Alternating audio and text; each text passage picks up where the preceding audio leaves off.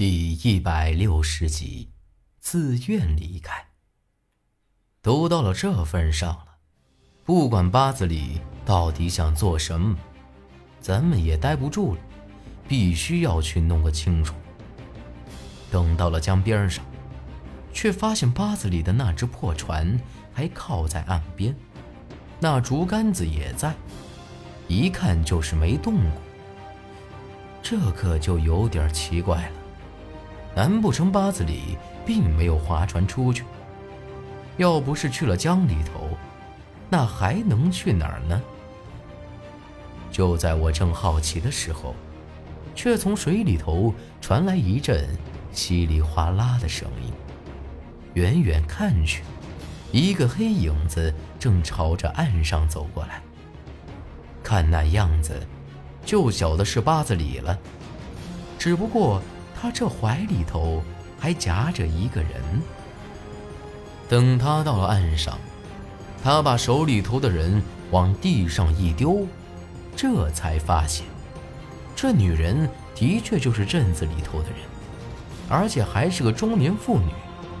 只不过这会儿，她的样子实在是太恶心了点儿，整个胸口到肚脐眼儿的地方全都给撕开了。肠子都流了出来，那个心脏，却不晓得去了哪儿。哪个让你们出来的？八子里没好气的，直接一把揪住我的衣领。这些女人是不是你弄的？你大晚上的出来，肯定没好事。我早就怀疑你和青木英子是一伙的了。一句话没说完，我就挨了他一耳光。火辣辣的疼，看他的样子，眼里头都快冒火了，脸都气得开始颤抖起来，看起来格外的恐怖。混账东西，老子替你爹好好教训你！他的手依旧扬在半空中，却没再打下来，一把将我推到地上，转头又看着苏丹成和萧然。神情极其严肃，像是要说什么，却始终没开口。苏丹成和萧然这会儿也不晓得该咋办了，只能不作声了。你刚恢复过来，拨出去，回去。过了好一会儿，八子里才对萧然说了这么一句，语气缓和了许多。萧然看了看我，直接就消失了。我是要去找找千木英子，不过其他的事儿现在还不能和你们说。八子里叹了口气，看了看我。我倒是没想到，他居然亲口承认了。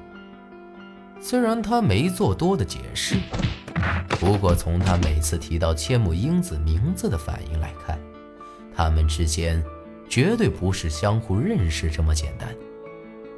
孩子，你要还信我，就听我的，大伯不会害你。这会儿，八子里过来，伸手一把将我扯起。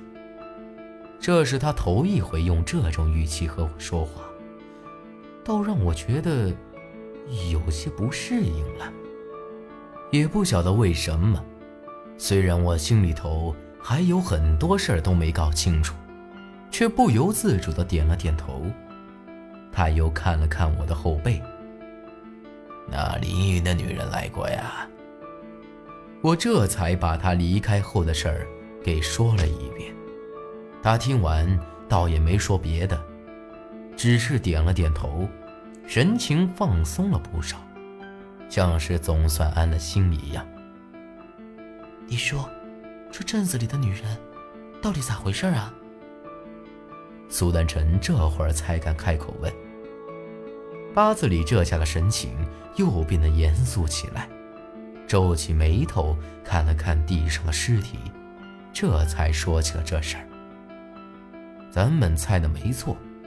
今儿个早上，咱们去镇子里头的时候，八子里就已经发现不对劲儿了。镇子里面居然一个女人都没见着。这后来到了药铺子里头，他就看出来那偏屋有些蹊跷。当时还以为那些女人就在那下头，但却发现并不是。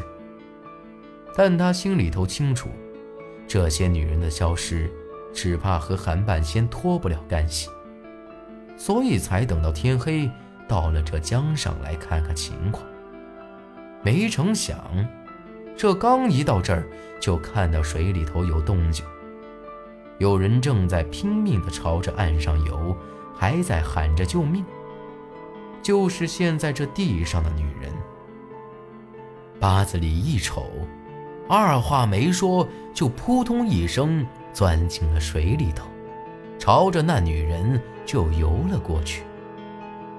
就在离他只有一丈来远距离的时候。这女人却突然身子一沉，明显是被啥子东西给拖到了水里头。她也一个猛子钻了下去。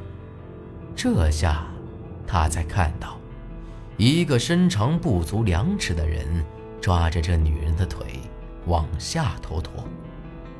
八子里在水里头的功夫不赖，拼了命的追，却离那人越来越远。一会儿功夫就再也没看到了，但八子里也就没这么就算了，还是朝着那方向拼命的游。可就在这时，这女人的尸体就慢慢的飘了起来，就成了咱们现在看到这副德行。而八子里也在到处找，没发现那人的任何踪迹。和珅使者。苏丹臣低声嘟囔了一句：“是不是和珅使者，我不知道，但我能保证，那是个一直在水里头的活人。”八子里皱起眉头，看着江面上，活人，这咋个可能啊？要说是妖邪之物，能在水里头行走自如，还不算奇怪。可这要真是大活人，那可就太诡异了点儿。且不说那人身材过于矮小了些，光是那身上长的鳞片，就足够诡异了。那，那花祖这女人的心做什么呀？我一看地上的尸体，不由得汗毛倒竖。当初这人在我心口划了一刀，要是那会儿他来。就挖了我的心了。这女人能逃出来，一定晓得了一些事。挖了心倒没什么，只不过是杀了她而已。我担心的是，其他那些女人被带走之后。巴子里对这尸体是一点儿也不在乎。奇了怪了，那这么多人都不见了。可偏偏就他一个人能逃出来。我忍着恶心，仔细看了看这尸体，并没有发现什么特殊的地方。而且这女人之前我也见过，也就是一个普通的村妇，会水那是肯定的。长江边上的人哪个不会水呢？可要是从那些怪东西手里头逃出来，光是会水。那是远远不够的。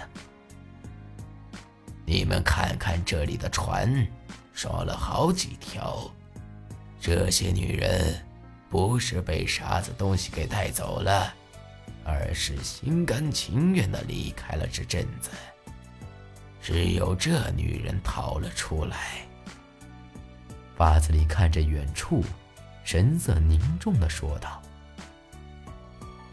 他这么一说。”我才注意到，靠在这江边上的船的确是少了几条。本来船就多，咱们先前也没细看，只注意到了八子里这只破船。